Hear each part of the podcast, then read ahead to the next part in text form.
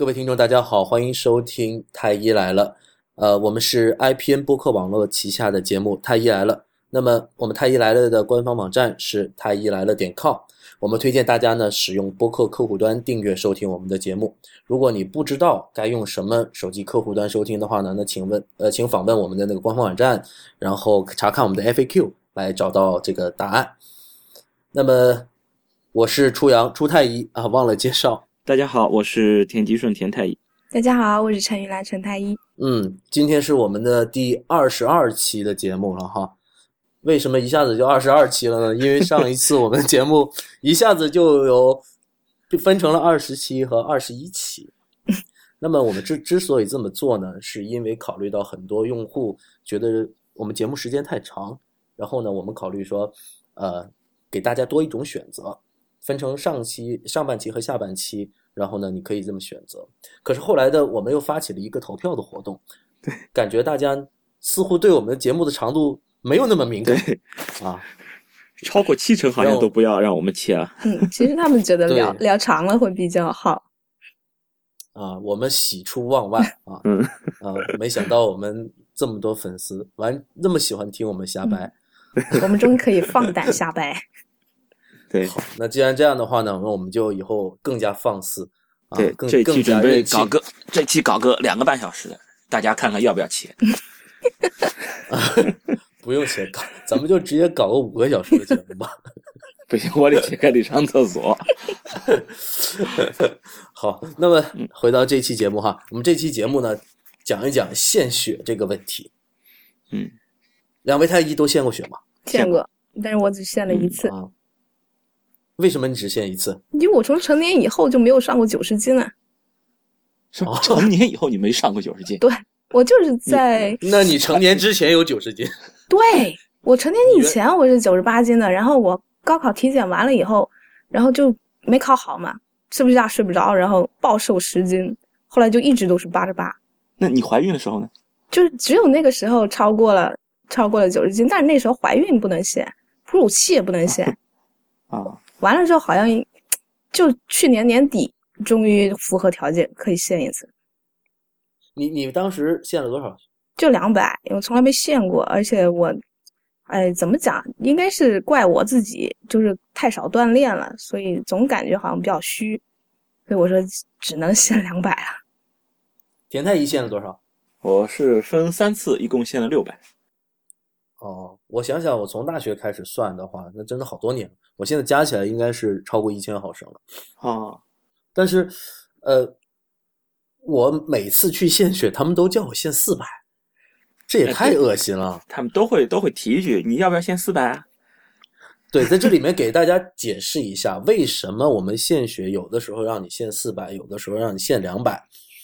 呃，其实呢，献四百毫升呢，对身体呢也是没有影响的。就我们身体的这个，举个例子哈，一个成年女性一次月经周期哈，可能都有两三百毫升的这个出血，是不是？天太医？哎，别别别，这你这个一定要纠正，没有这么多，正常月经应该是少于八十毫升，不是一次，对，就是一个月经周期，一个月经周期正常的，你你看，就是就连初太医。你还是不了解女人啊？不是不了解我们女人，还真不知道。献血是半年献一次嘛？如果你献全血的话，那你半年的话呢？你总共要来六次大姨妈，对吧？六次的话呢，可能就应该是要大于这个数，但是每一个月的话就没有那么多。呃，每个月我也没来过大姨妈。啊，但是呢，我们现在很清晰的知道，就是说。献血献四百毫升对人体呢，我们有很多的文献支持，是没有身体对身体是没有伤害的。嗯，那你看我们三位太医献血，每次都选择献两百毫升，是什么原因呢？我们并不是说，呃，不能献四百。比如说我身体比较壮哈，呃，体重也挺大，然后就说啊，我献四百其实是没问题的。但是呢，我为什么只献两百呢？我是觉得献两百对于我来说完全不形成任何的心理负担。对。我就是献完，就是因为我第一次是献了两百，我因为我当时是其实也是紧张，都说献四百没问题，我还是害怕，我真的就是害怕。当时上大学，我说你就献就先献两百吧，我先感受一下。结果献完两百当天，冬天冬天献完献完血的当天，我还洗了冷水澡，第二天生龙活虎，好，我发现没问题，以后我觉得我献两百绝对没问题。哦，那你为什么没想一想，下次我要挑战四百看看？我我我还是担心，其实我还是担心。不是，因为我们想，你看，我们平时觉得哇，病人大出血，那四百毫升是什么概念哈？我们一罐易拉罐的可乐是三百五十毫升，对吧？对对。那么四百毫升比那一个易拉罐的那个可乐还要多。那我们如果说某一个病人呃因为外伤急性出血出了这么多血的话，我们还是挺担心他的，对吧？对，就一次性急性出血还是会。对对对。那么我是觉得呃两百毫升其实就完全没事儿。嗯。对我虽然说可能出四百毫升，我身体也不会有什么大问题，但是我还是觉得啊，我会不会还是有点头晕啊，或者身体还是有点乏力啊？这样，嗯啊，实际上呢，我也献过四百毫升，我不知道是因为我身体的缘故，还是我心理压力的缘故哈，所以我我是觉得好像还是比较容易有点累啊，对。所以，我其实并不是说因为献血对身体有伤害，我们才去献选择献两百。我不想因为献血影响我工作或者影响我正常的生活。嗯，所以呢，我们选择献两百毫升。嗯，对。哎，刚才我看了一下我我之前看的这个文献，我说错了哈。我确实我也没来过大姨妈。是呃，这篇文章里面讲到的是一个健康女性六个月的月经量。对嘛？啊，六个月嘛，差不多四百，差不多。对。对，差不多四百。对，所以说我们正常的一个献血的一个间隔建议也是六个月。六个月差不多，嗯，对，在这里纠正一下啊，原谅我是个老爷们儿，不知对不懂我靠，不懂我们女人嘛。天在意你们女人是吧？我我觉得真的，我们有必要有必要为我们女人做一期专门讲大姨妈的这么一期了。对对对，这个一定要做。天哥是作为妇女之友吗？对，这必须的。这我要为我们 女性朋友们说说话。每次看到女性来大姨妈，都表情极其痛苦，然后他们都说像雪崩了一样。我靠！我心想说，哇，每次真的出好多血吧？应该，我也不知道他们出多少血，反正是吧？这个就就看感情了。这个，你感情越好的话，就越痛苦。你感情越好，对。就比如说，我跟我爱人感情好，然后我每次都跟他讲，我好痛苦。我觉得大姨妈我们留着留着，以后我们可以开一期了。这这期还是讲献血，这一期还是献血，对，还是讲一下。啊，那我们就回到我们这个献血的话题。我们先说一下献血到底对身体有没有伤害？有一些传言哈。那刚才我们自己其实也会有担忧，我不想说献四百毫升，那是因为我们怕乏力。那会不会因为献血导致贫血呢？陈太医，你觉得会不会？这不可能吧？只要你本身的造血功能是正常的话，你缺也就缺了那么一小会儿啊，待会儿你又再造出来了，还是能回到一个正常的水平上的。就我觉得献血，你说很多人觉得身献血应该是对身体有害的，因为献完之后呢，就觉得头晕啊、乏力啊、想吐啊什么的。然后我觉得这个应该说是，你说这个算不算害呢？它好像也影响了生活质量，但我应该说献血对身体没有器质性的损害，这样讲。对啊，哎，这个比较严谨，对，嗯嗯，对啊，因为我刚才讲到了，就是说你，那你看女性月经出血，我们都可以补回来，她每个月都来一次，嗯，而每次差不多五到七天，这个数没错吧？呃，三到七天可以，三到七天可以，可以，可以。可以哈，我这个我也没来过，我也不知道啊。那你想，他他每个月他都是出血，但是他血液是怎么补回来呢？因为我们血液有再生的这个机制，是吧？是有造血功能的。对，对啊。然后呢，我们即使出血了之后，即使献血了之后，哈，我们这个再生的机制还是会将这个白这个损失的红细胞、白细胞和血浆这些一系列的这个血液里面的。呃，成分都会一一的补回来，嗯，都会重重新生产出来的。对对对对，重新生产出来。我我觉得就是说，那个刚刚陈太医说这个是对，很很好，就是说是器质性的这种是不会有影响。但是你说对身体完全没有影响，有些人他有这种症状，我觉得也可以算是有影响。他可能真的就是身体上，你你查不出有哪些，比如说你你看他有没有贫血等等都没有。但有时他在献血的时候，他可能会有这种症症状上的不舒服。你比如说我有一个同学，一大老爷们儿，一百多斤的一大老爷们儿，献血的时候没献，献了才五十毫升，自己给晕了，你知道吧？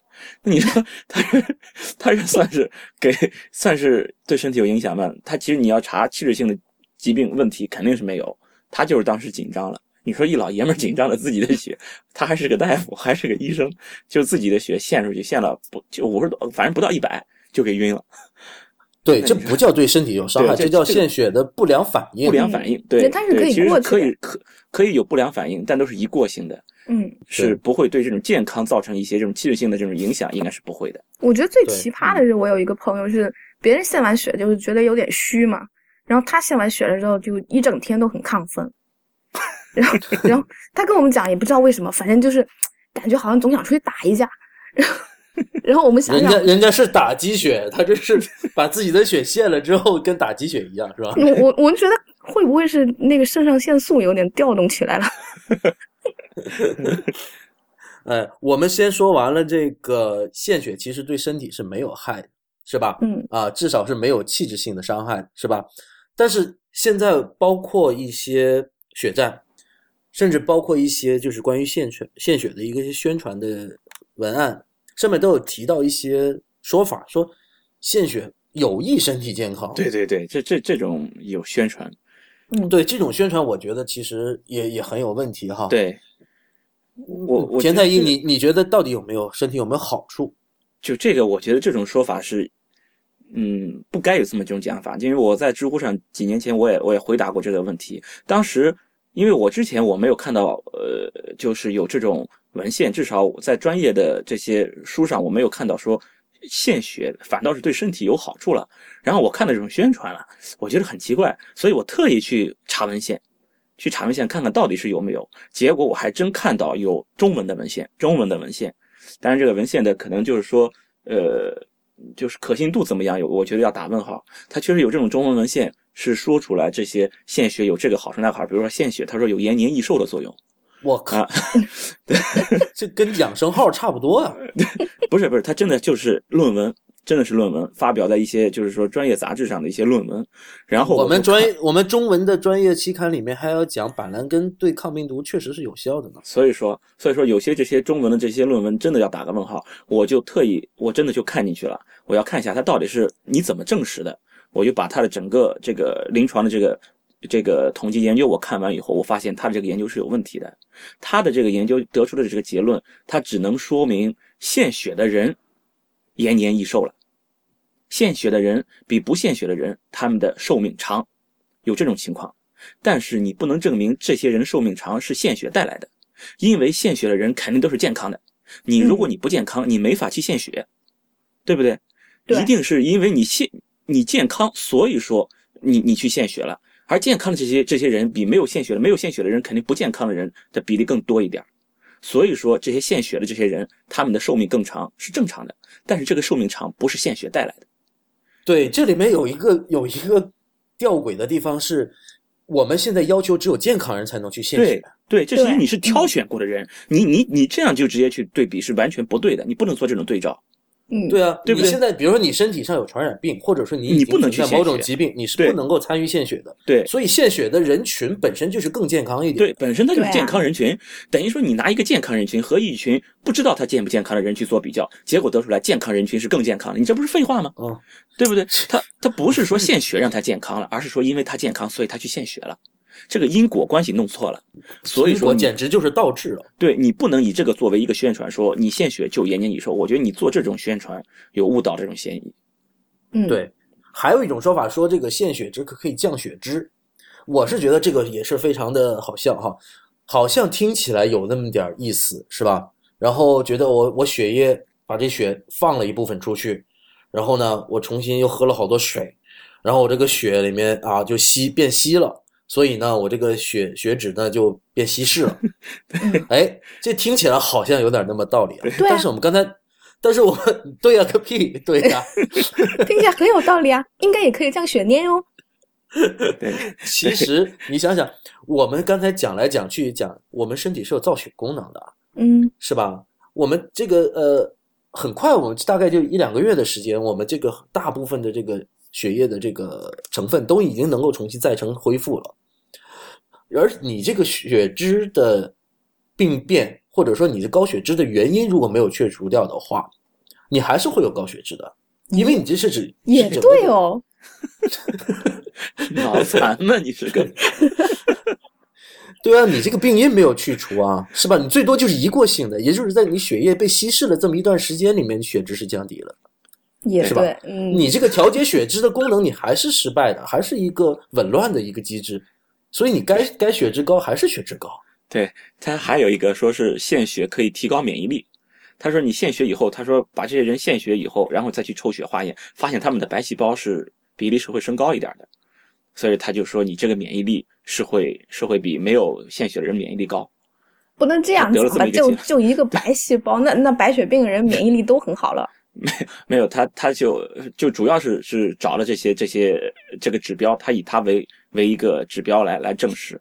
其实就是说，他只是说你在献血之后调动了机体的造血机能，使你的某些这些造血机能，呃，那个那个那些血的这些呃那个呃含量增高了。并不能证明就是这个，这是一种机体的一种代偿，你不能拿着这种机体的代偿来证实，这就使你的免疫力给提高了，两码事儿，完全是两码事儿。嗯，所以说啊，我就说，现在对于献血的宣传呢，我们首先我们是非常强调一点，我们是有共识的，我们还是鼓励大家献血的，这在后面的讨论里面也会反复的强调。但是呢，我们呃，你献血归献血，要正确的去宣传，就像我们之前说媒体一样，就说我们自己一样，要号召大家去去献血，是因为我们是要其实是一个利他的这么一个行为，对，是吧？对，对对吧？这是嗯这是其实有一天我们也可能成为那个需要被献血的人，对，对对，对吧？不完全是利他，也也有可能是我现在我为人人，也许以后人人将来就会有人人为我，对，嗯对对，这个是大家是一个互助的行为，我们应该是站在这样的一个角度去宣传献血。首先这一点，我们是这无可厚非，绝对是要大家去献血的。对，但是我们并不是说要站在一个献血对你身体也有好处，然后你可以延年益寿，通过这样的宣传方法去宣传献血对，我觉得这个真了扯淡。对，嗯这就错了。你你不是说你献血是因为对你好，所以你才献，你献血就是为了你做善事，做善事难道不是一件好事吗？你你以你以做善事，以利他这个事情作为一种宣传，号召大家来行善，难道这种还不够吗？还非得是说宣扬让大家更加更加自立？那我觉得就就没劲了，这种事儿就。我估计就是因为这样宣传，然后不够，然后所以就出现了这种伪伪宣传，然后因为现在你用你用现在很多血库就是告急啊，动不动就要告急。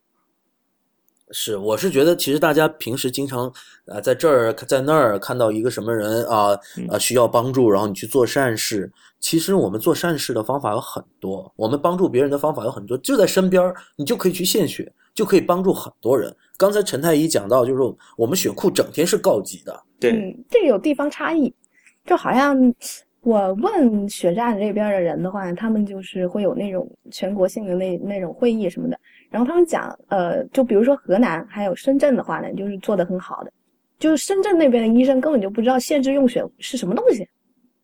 哦，但其实，在全国很多地区用血都是非常紧张，对，嗯，对，尤其是像在北京啊、上海这种就是大医院云集的地方哈，这个用血的量非常大，因为他们做的手术，呃，手术也比较大，所以呢，就是手关于手术当中失血的这种情况也比较多，需要用血的这种手术特别多，所以对于而且还有很多外地的病人对对，去到去到北京、上海做手术，，就当地看不了的疑难杂症都往大城市跑，疑难杂症一开起来都是要大出血。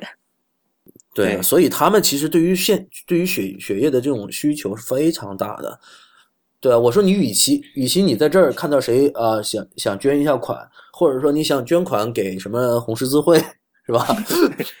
对我说不是你还捐就献点血就可以了。虽然我不我们不宣传献血对身体有益处，但是它确实没害处，嗯，对，对吧？那你不是想我们不说日行一善，但你一年做两次善事儿，就献都两次血，都不用做两次，你一年做一次膳食也够了。对，一年一次都可以。对，那么我们谈了这么多献血，那很多人说，那我适不适合献血呢？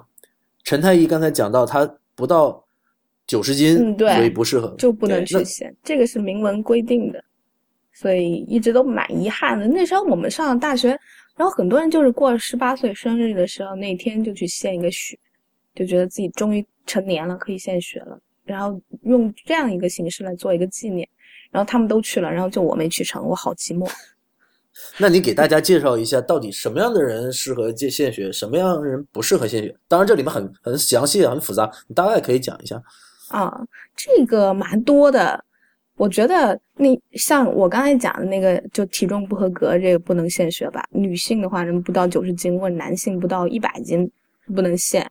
然后你贫血的人，你肯定不能献，你本来就贫血，你再献一献自己 就得晕过去。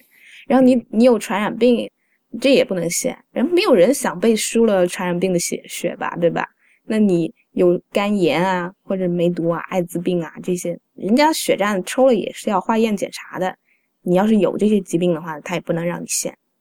对，嗯，还有什么过敏性的疾病，然后精神性的疾病。过敏性疾病我不知道是不是每个地方都不让献，不过的确我因为我看过敏看了很多，然后。就说，如果他们是那种全身性过敏疾病，像特异性皮炎或者是哮喘这样的话，他血液里面的 IgE 的确是升高的，就他的血的确跟正常人不太一样。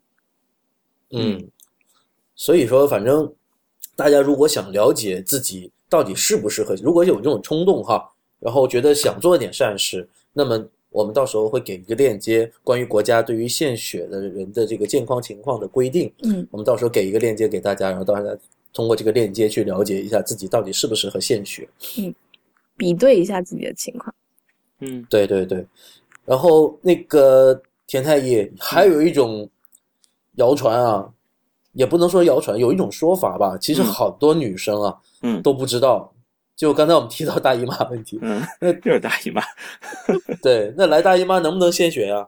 据说是不能。那最好不要，因为来大姨妈的时候还是会凝血，凝血功能还是会有点变化的。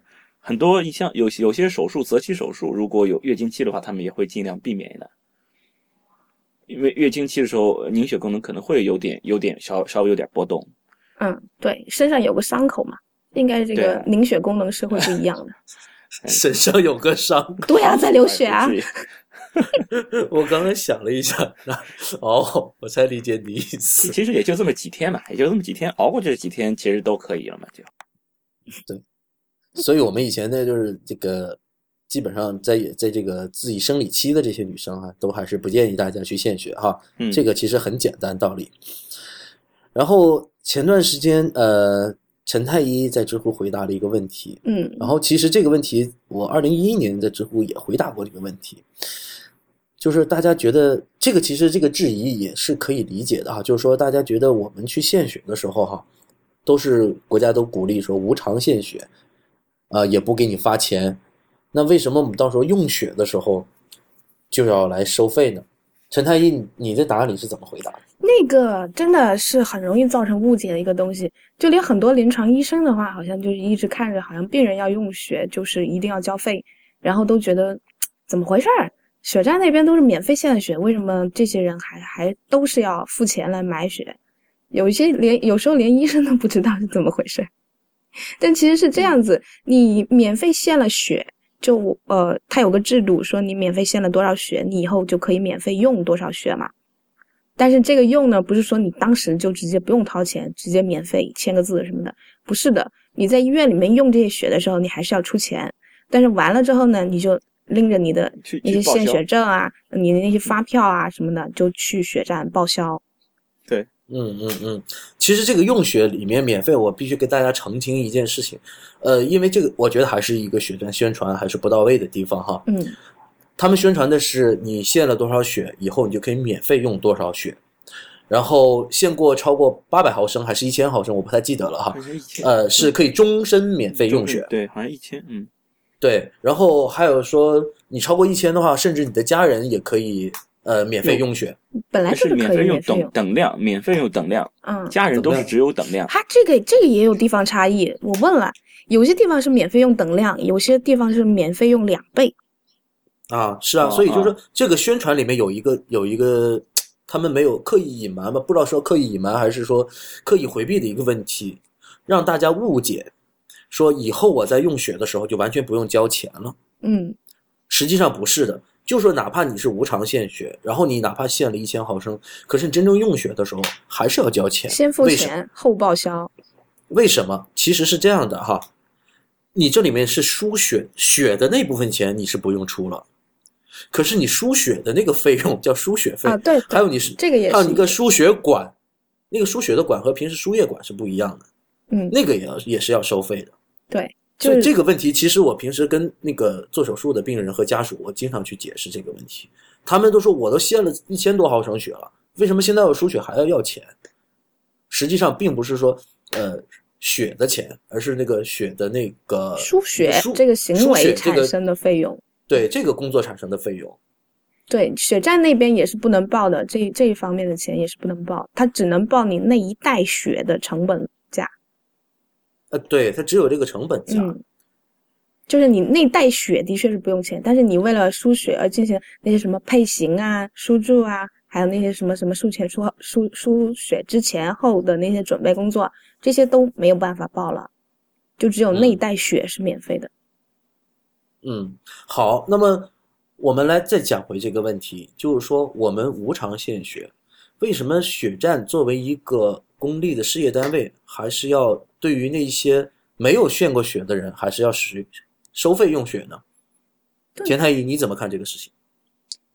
我觉得他他现在说起来，就是是因为这个血其实是他就本身这个血是等于是呃那个免费的，因为我嗯献出来的时候我是免费的，嗯，但是你这个血是我需要保存，嗯我我要我要取取这个血，我需要有人来做这个事情，他要他要付出自己的一定的一定的劳动，然后我这个血保存过之后，我后面你你到底能不能用我这个血，我还需要交叉配血，我还需要再嗯还要去配还要检验你的血液里面有没有传染病。啊，对，嗯这个都是之前了，这个应该是就是抽血之前的这一系列的一些检查，还有就是到时候我要交叉配血，这些都是需要产生一些费用的。那么这些都是其实都是要要有成本的。那么就是说，你你要交的这个钱其实是交在这里了，就这个血本身它是应该是免费的，就这这些血因为是从免费里得来的，嗯，所以这个血其实是没有没有价的。对我们现在收的钱不是我们收的钱哈，血站血站收的钱哈，血站收的钱就是血的费用呢还是免费的，对只不过他收的是你一个就是血的抽血液的抽取的劳务费，然后还有一个就是血液的检验、保存、分离啊这些费用。那么这些费用呢，其实呃确实还是会产生很多费用的。那我记得我二零一一年回答这个问题的时候，我就曾经说过哈，我说我不仅反对收费用血，我还反对收费看病呢。你就觉得这些都应该政府去出，对吗？对，我觉得你看啊，首先我们刚才说这个关于我们太医来了，我们之前谈过很多的话题，都会讲到现在医院其实是一个自负盈亏的这么一个单位，接近对自负盈亏。嗯对，会有财政拨款，但是财政拨款是完全不够养活整间医院的运作的。嗯，是？吧？它不可以维持的，所以说医院还是要，就是说要有一部分盈利，然后才能够维持整个医院的运作，包括你买医疗器械，包括给这么多医生护士发工资，是吧？同样的道理，在血站也是这样的，在那个陈太医那个答案里面，是吧？嗯他也讲到这些血站里面，除了在职的在编的员工以外，还有一些呃聘用的员工、合同工，嗯，然后这些这些人的生存都是需要血站去发工资来保障他们的一个每个月的收入，是吧？我也是这次问了之后，我才发现会这样。我我原先以为说他们应该是属于就像疾控啊之类这样子，是完全整个单位都是财政全额工资。然后我就是为了回答这个题，然后特地去请教了血站的人，然后他跟我讲了之后，我才发现他们如果完全依靠在编人员的话，就开展不了工作，不够人手。然后又但是又超编，又没有那么多编制，那你就只能有一部分人是聘用制的。聘用制的话，那你就一定要给人家开工资啊，那钱从哪里来啊？对，其实陈太医这个答案写出来之后，还有人喷他，嗯对，就觉得我好像护着学站讲话的是吧？其实你看，你看你这里就有问题。为什么？比如说这些人他们的工作完成不了，你不能给他扩编呢？对呀、对不对？我也觉得大家都是同工，为什么不能同酬呢？是不是啊？嗯一个编制就把相同做相同工作的人，都是相同的人，就因为一个编制就把两个人就给分开了。而且你既然你政府，对不对？你你是要来养这些人，让这些人来来进行这种政府给予的这种福利性的这种工作。既然你知道这些人的呃人手是不够完成这些工作的，你就应该多加钱，雇佣更多的人，以政府的行为扩充编制，雇佣更更多的人来完成这项工作，而不是说而不是说你你要用这些其他的我我我就招一些编外的人来来来干活，编内的人呢？有什么区别吗？没区别，应该。对，接下来我可能说一些反动的话，就是说，我想哈，我们确实是被告知我们是无偿献血的，是吧？然后呢，血站又作为一个事业单位，应该是呃政府全额财政支出来维持他们的运转的。对。然后呢，我们用血，我们不否认用血这个过程，他们的保存、检验，是吧？分离这些血液。是存在，是产生了费用的。对，有成本，这个是有成本，这是有成本，我不否认这一点。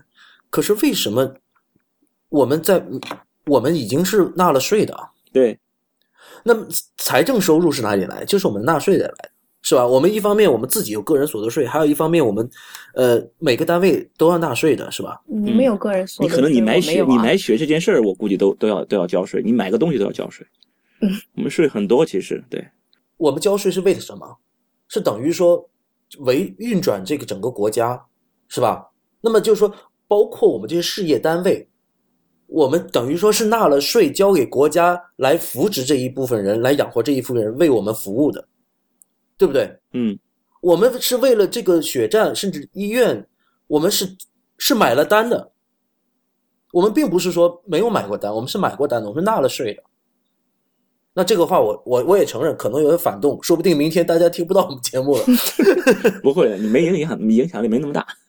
对，但是我觉得其实我还是反对，就是我我承认献血是产生了费用的，是吧？这些，嗯，他们血战，我不怪血战，真的，这怪怪社会。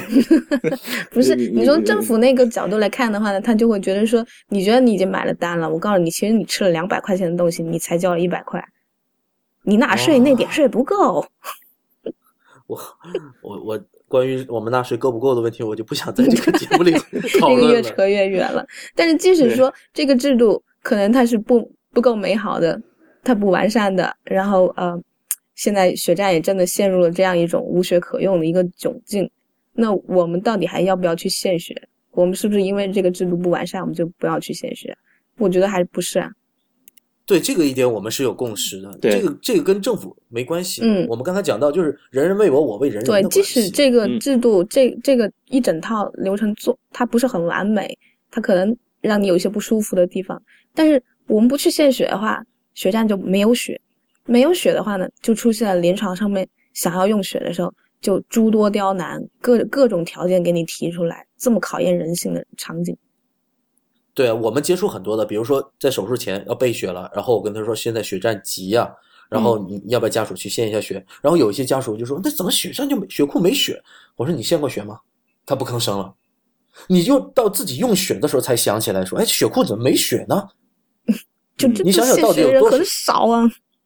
对，到底有多少人去献过血？中国的献血率不到百分之一，对，就是啊，嗯，我查的文献也是一个百分比都不到。对，对啊，你你现在就想着啊，就说啊，你有很多年轻人现在还没有到需要用血的时候，可能但是他的家长或者说亲戚朋友有可能会有需要用血的时候，到那个时候你才会想起来说，哦，原来我并没有为这个血库做过贡献啊。我觉得其实平时就应该去想想这个问题：我们究竟有没有为这个社会、这个国家、这个整个的我们的国民做过那么一点点应应有的一些贡献？对，就是说你可以去去抱怨，就是说这个制度里面有它不合理的地方，但是问题总要解决，你总要解决问题。制度有不合理的地方，你可以去抱怨，然后呢，然后你就拒绝去为别人做出一些一些你能够做的一些一些努力。那我觉得这就不合适了。就是说，我我我我觉得一个一个好一点的一个理想主义者，我觉得你你一方面你看到问题，你你承认有问题，对不对？你要在自己力所能及的这个范围内，你尽量向好的方向去努力。制度上的问题，如果你有机会去改正它、去完善它，那么你去做；如果你没有，那么你就在自己的能力范围之内，你至少你可以去献点血吧，你让这个血库更加、更加的这个充实起来，也可以帮到别人。我们的目的，我们的目的其实是希望大家更多的人能够从中获益，而不是说抨击完这个制度，你要再说一句，然后呢，你再追问一句，这个东西不好，然后呢，你一句句追追问到最后，你总能知道自己是不是该做一点事情。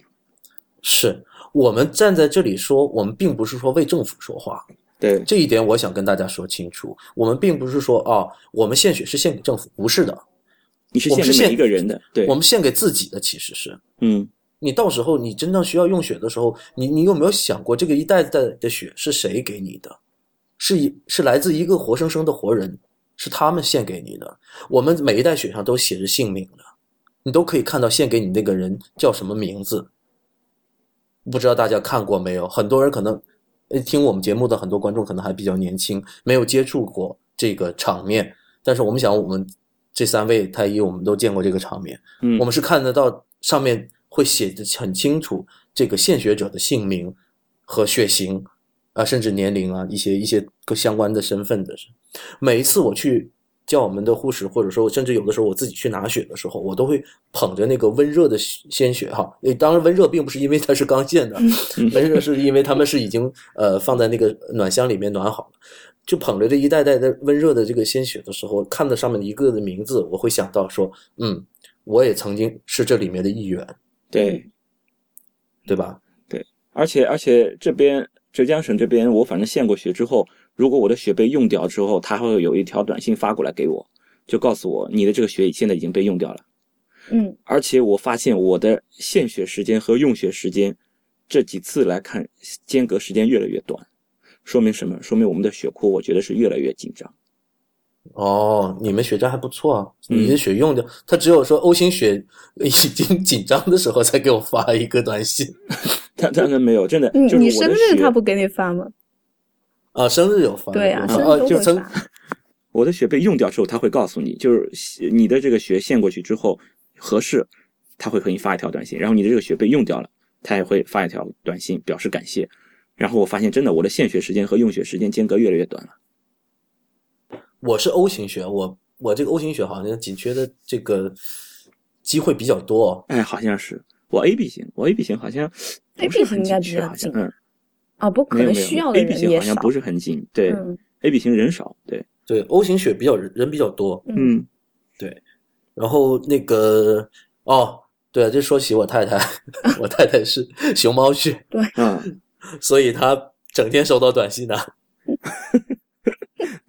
呃，对，在这里给大家介绍一下，我不知道有些听众朋友可能没有听过我们之前的节目哈。这个血型是这样的，我们有 ABO 血型，也就是说，呃，把用这种分类方法把血分成 A 型、B 型、AB 型和 O 型。那么后来还有另外一种分法，就是通过 Rh 血型分法，就是 Rh 阳性和 Rh 阴性。那么中国大陆，呃，应该说汉族大多数大部分汉族啊汉族大部分人都是 Rh 阳性的。那虽然我太太也是汉族人，但是她那个血型是 Rh 阴性的。那么 Rh 阴性血，刚才我讲到，在这个汉族人比例是非常少的。百分好像是百分之一。嗯，嗯对，如果说是只有这么一点点人，那么他一旦是出现了这个需要输血的情况，那么血库这种罕见的血型在血库里就是非常少的。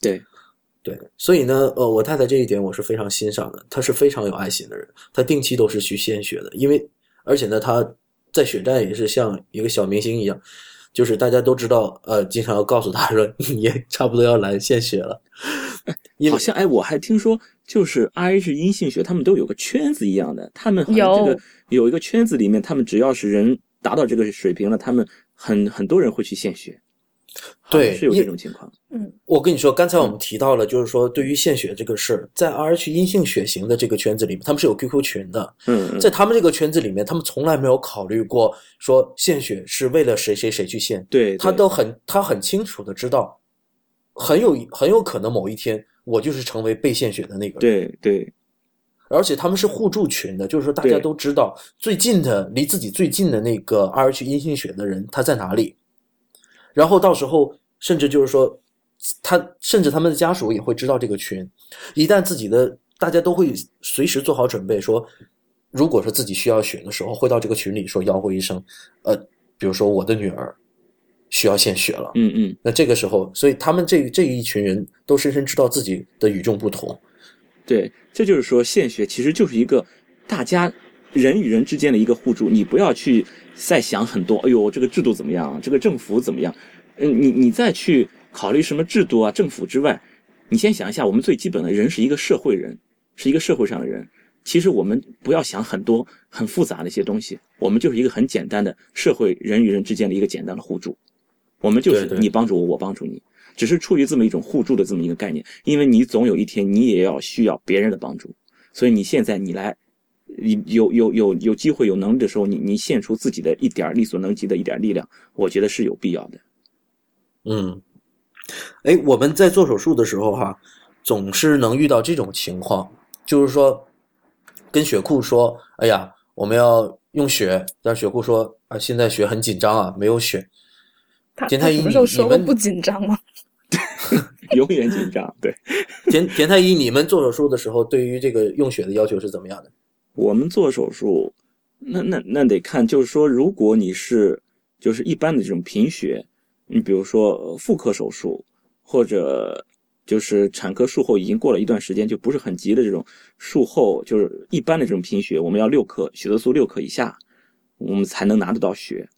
但是，因为我们我们产科这种就出血经常很凶险，是吧？这种出血分分钟的事儿，你比如有有这种凶险性前置胎盘，就是非常严重的一种情况，就这种出血，就基本上我们就估计一定是大于两千毫升的。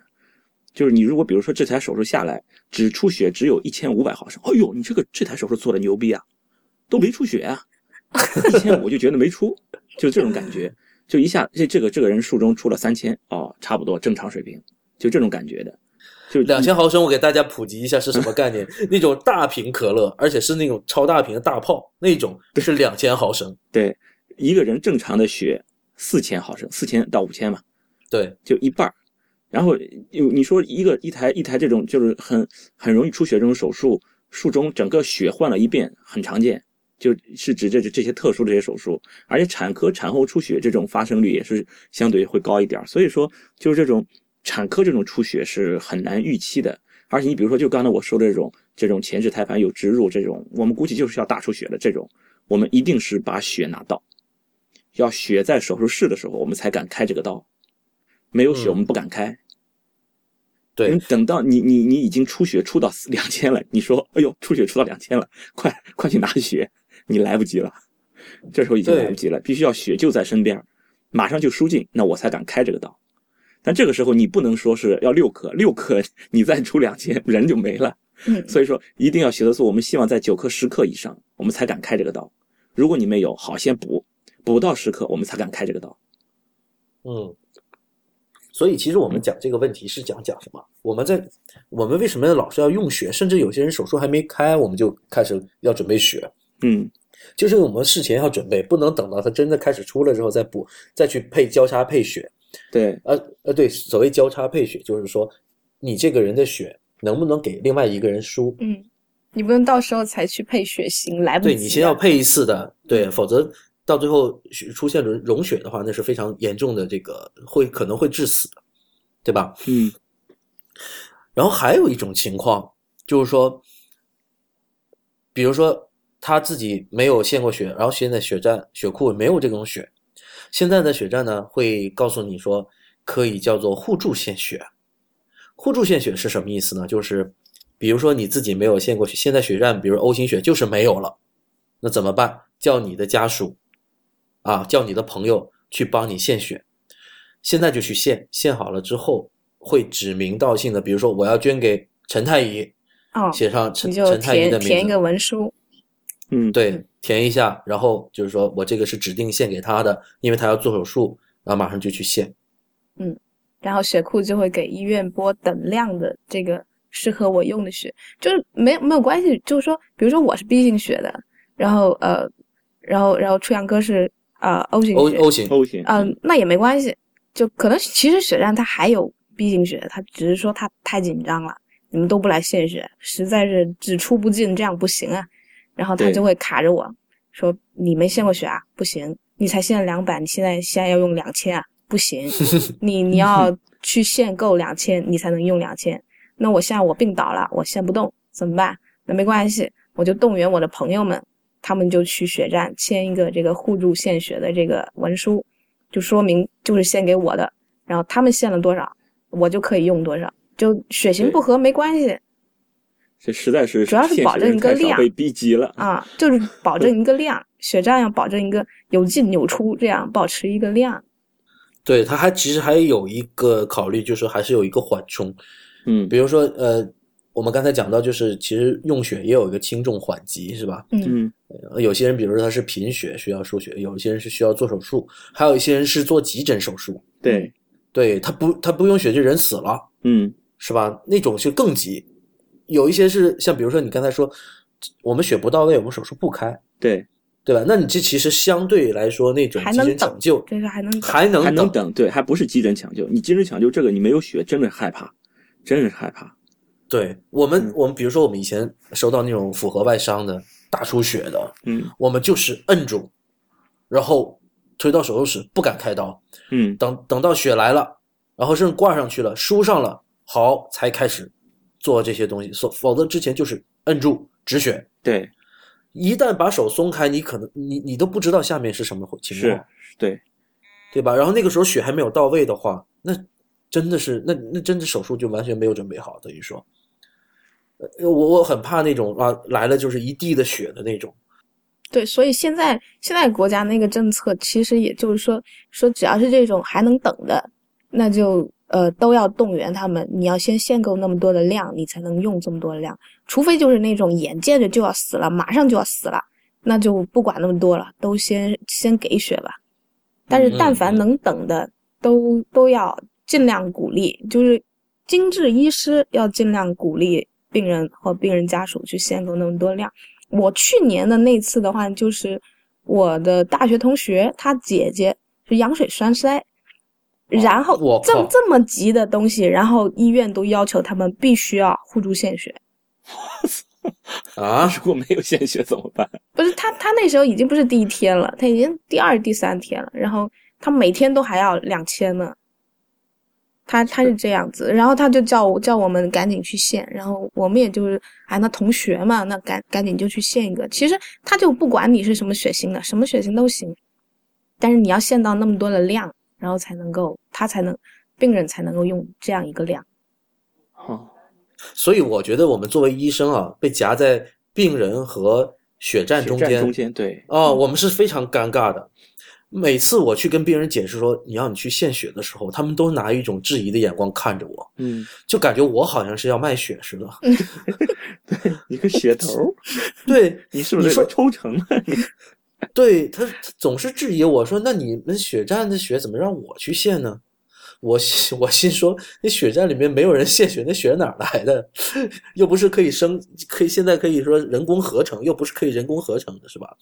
但是呢，现在的血站的这种政策呢，让我们临床医生其实做起来是非常非常尴尬，是吧？按理说献血这个事情不应该是医生说跟病人的家属去说，对，嗯这个本来就不应该搞成强制一样的，你这就变成为难人家了。对，那他不为他血站不为难啊，对是医生为难啊，他会说医生田医生是你要用血啊，对，嗯，好像最后是田太医自己要用血一样，对，因为救人救人这件事儿是医生在做，医生想救人，他们血站不想救，看来是。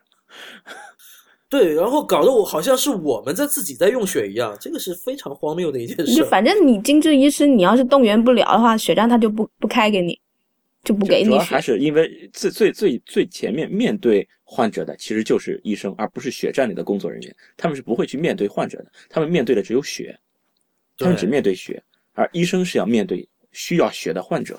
有些人就会觉得，哎，就就是这个医生，你看我无偿献血，对不对？然后这边用血的时候再花钱，你呢又动员我去无偿献血，然后这边再花钱，你什么意思？所以有的时候真的是很尴尬又很紧急。你说在那个紧急的情况下，你还要跟他解释我们整期节目差不多这些内容，是吧？对，为什么他他会提出很多个为什么来，是吧？我们今天录这期节目就想以后少讲一点，让所有的临床医生都少讲一点，大家就去赶快去献血，否则每一次要要互助献血的时候，这些临床医生都得脸就是红着脸去跟你解释这个事儿。我真的是有点红着脸去解释这个事儿的。我是觉得让我们去做这样的一个解释工作，其实。真的是分外的工作，当然了，在很多人眼里，这应该是我们分内的工作了哈。这是跟病人沟通，但是我花了太多精力去关于献血做沟通，而且你又不光是要谈这个，你还要谈好多东西啊。对你还要给他解释为什么你献血是免费的，然后你到时候你你的家属在在输血的时候，你又要再去交钱了。对，为什么我对献血，我我献血对身体有没有伤害？对，这些东西你全都给他解释清楚，而且你还要告诉他。这里面我一分钱没拿，对，然后还甚至我还有的时候还要告诉他这个路怎么走，打车到什么地方。你一分钱没拿，你还弄得门儿清，你。对，哎，真是笑死了。但是我们真的觉得，我们不希望以后医生成为呃，医生或者患者哈都不希望成为这个血战的对立面。嗯，这其实就是就是因为物质匮乏而对人性产生的考验。任何物质的匮乏都会对人性产生考验。但这个匮乏是一定要匮乏的，因为这个东西它是人身体上的东西啊，其实就跟器官移植一样，这个东西它。它非可，也不是不能说非可再生，是非常非常稀缺的一个资源。嗯，你你一旦你想获得这个资源，就一定会有人做出牺牲，没有人做出牺牲，你就获得不了这种资源。所以这个资源一定是非常匮乏、非常珍贵的。嗯，所以希望大家听完我们这期节目之后，马上就去献血，对 对，让它丰富起来，对对，然后这个考验就消失了。啊，那不会消失的。我们节目影响力如果这么大的话就好了，立刻让全国的血战都。都丰富起来了。不，这个这个至少是有望做到的，因为你看一看深圳那些情况的话，你就会觉得哦，他们真的是血够用，然后临床医生不知道什么叫限制用血。对我们说了之后，大家配合一下哈。呵呵呵啊，之前我们你看一直讲到这个，我们做手术要用血，这里面就出现了一个问题啊，在我国很多的城市有几个特别，呃，比如说北京、上海啊这些地方特别明显。这些有特别多的大医院和一些教学医院集中在北京、上海，所以他们这个手术用血的量非常的大，然后就出现了这么一个特殊的行业，叫血头。你们有没有听说过？我比较少，我不在手术科室嘛。我是耳闻，只是耳闻，具体他们怎么操作的流程我还不大清楚，只是知道有这么一个工作工种，就比较比较阴暗的一个工种。对啊，以前我们觉得呃很多年了吧，这个无偿献血的制度，我们在我们的眼里觉得这个献血应该就全是无偿的了。嗯，可是我们刚才讲到做手术的时候哈，我举一个给大家举一个例子，比如说你陪同你的亲人，你们两个人跑到北京去看病了，然后去到北京之后，血库告急，没有血，要你去互助献血，而这个时候，比如说你是个女孩子。你像田太呃，像陈太医一样，不满九十斤，这个时候你不符合献血的条件，那就是说你的丈夫或者你的男朋友可能就因为这个原因不能做手术了，怎么办？是吧？这个其实是一个非常尴找不着人，非常怎么办？非常非常尴尬的境地。嗯，所以呢，就有这种血液中介这种诞生了。这时候来一个鬼头鬼脑的人，问我。要血吗？我说多少钱？多少钱来着？到底我不知道，我没买过。所以之前在我们丁香医生推出过这样的一篇文章，关于血头这个职业，做了一番思考哈，我们做了一番讨论。这到底它存在有没有意义呢？其实它确实解决了一个问题，但是从伦理上讲，这绝对是不能够接受的，这等于是买卖器官，嗯，是吧？对。对他们怎么他们是怎么样操作的呢？比如说，就像陈太医说的，他如果发现你要用血，然后没有，他可能会组织一个人，他说我帮你找个人献血，嗯，但是他是要收费的，啊，他这个跟卖血本身，他跟以前的那种卖血是不太一样，他并不是，他还是去无偿献血的，但是呢，他会找你管你要钱，嗯，对，那我我我怎么说呢？你们觉得这个事情到底是，它到底是一个趁火打劫吗？还是雪中送炭？显然是趁火打劫呀。那你要看从谁的角度。如果就是你正好是恰巧是很需要用血，但是你又拿不到这个血，从他的这个角度来说，就是有雪中送炭的感觉。我只要花钱就可以解决问题了，能够花钱解决问题的就都不是问题了。但是如果你要是没有这个，你花钱，你花多少钱你都买不到这个雪。对，真的，这个真是花花多少钱都买不到，就是没有，你有什么办法？对。所以说他的这个问题，雪中送炭也好，趁火打劫也好。关键的问题还是因为匮乏，对，还是因为匮乏。如果这个血库充足的话，它就没有市场。对，所以说到底，最后还是要鼓励大家去献血。对，其实你你你反过，你前面你在说制度不完善，如果你的这个这个市场匮乏越匮乏，更多的不好的一些不良的一些一些现象就会越来越多起来。而如果你能够让它丰富起来，让这个这这个市场让让这个血库能够丰富起来，可能你会减少更多的一些有害的事情的发现发生发现。所以说，其实我们能做的，现在我们其实可以做的，就是尽自己的努力，让这个血库能够充足起来。所以就是大家已经是都知道这个都不用解释，大家都知道这种买卖血液这种行为，其实就是趁火打劫，对吧？这个没。那我们真的就只有通过自己去献血，让他们这让这些人没有市场。对，尤其是刚才我提到的，像这种北京、上海这种大城市，我更加鼓励大家。而且我们发现我们的听众从数据上看，在北京、上海的人也挺多。我尤其是希望这一部分的听众啊，多一点去献血。尤其是在北京、上海，他们这个血库经常是告急，不是不能说经常，就是常年都是告急，常年告急，对对，总是告急，总是告急。啊，我们说了这么多哈，然后我们还想讲一讲，这个前段时间在福建省有一个小女孩，因为这个输血感染了 HIV 艾滋病。对这个事情，不知道有的听众知道不知道？这个事情是这样子的哈，就说这个小孩子呢，他在这个需要献血呃需要输血的时候呢，他就给他拿过来的这个血液呢，是从正规的途径来的。这这一点是得到了确认的啊，是没有问题。可是最后他为什么得上了传染上艾滋病呢？其实这里面涉及到一个叫做呃 HIV 的一个窗口期的问题。所谓窗口期的问题呢，就是说从这个 HIV 病毒进入到体内，到它真正能被检查出来，是有一个过程的，这有一个时间的。这个时间我们称之为窗口期，那这个窗口期大概有多长时间呢？呃，有的是有些人是时间长一点，有的人是短一点，有大不约是四周以上，那么少部分人的窗口期呢，甚至达到三个月以上。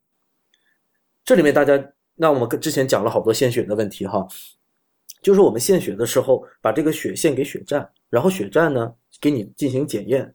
可是我们提到，如果这个献血正好处在窗口期，是不能被检查出来的。对，嗯，对吧？那么这个时候血站其实是没有责任的。可是等到他把这个血液输到了这个小孩的体内的时候，还是将这个 HIV 病毒感染了，感染给这个小女孩了。那么这个事情其实前段时间起了很多的争议哈。那么我给大家在这里呢，给大家稍微科普一下，就是呃。这种 HIV 的检验方法最好的、最敏感的呢，现在是一个叫做核酸的检验。呃，在这个核酸的检验呢，现在在全国啊普并没有完全普及，而且这个费用非常高昂，每袋血要九十块钱。目前呢，仅在上海、广州、南京等并部分经济较为发达地区的血站，才有采取核酸检测的方法。但是我们的那个卫计委啊，决心在二零一五年实现这个核酸检验的全覆盖。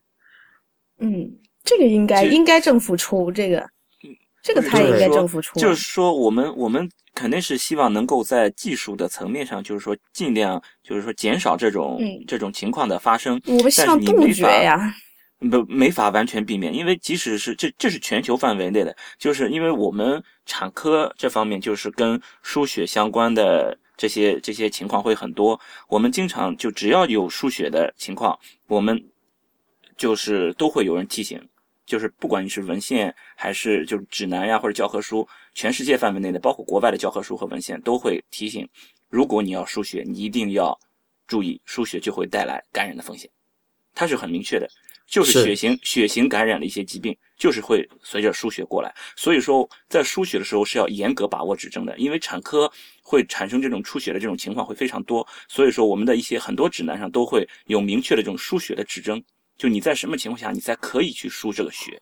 那你说你术中大出血，比如出血有个两千多，那你这个没没话说，你是肯定要输血的。那有些情况下，那你是不是有必要输这个血？因为输血是有风险的。输血不要觉得，哎，这个输血把把这个血输进来了，就像长营养一样的，我我东西多了总是好的。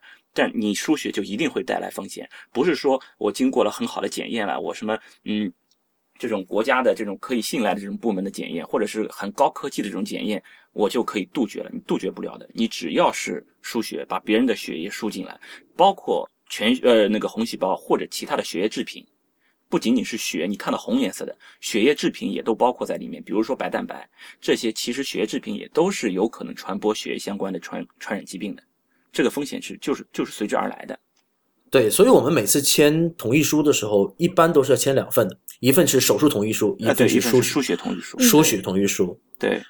呃，那当然刚刚才那个田太医讲到，就是说，呃。关于输血是有风险的，那我们还是要提醒一下大家，就是说我们去血站献血的时候，我们其实是血站还是给你会做检测的哈，并不是那个血没有检测就直接收进去了，啊，它是会检测的。我我记得我献血的时候，我们会收到他的短信。那么献我当时我是把献血当体检的哈，不少人这样。对对，我我是觉得，哎呀，因为我们是外科医生，经常可能比如说手扎破了。或者说会不会被人传染了乙肝啊、艾滋啊，然后梅毒啊，是吧？那我们会我们会担心的。然后正好哎呃来献血车了，我说哎献一次血吧。献血的时候他会帮我检验一下这些传染疾病、传染性的疾病。然后呢，他献了血，呃，我献了血被抽取之后，过了几天他会回复一个短信给我说您的这血液已经被采用了。嗯，就好像我去投稿，我的稿件被采用了一样。对，恭喜你啊！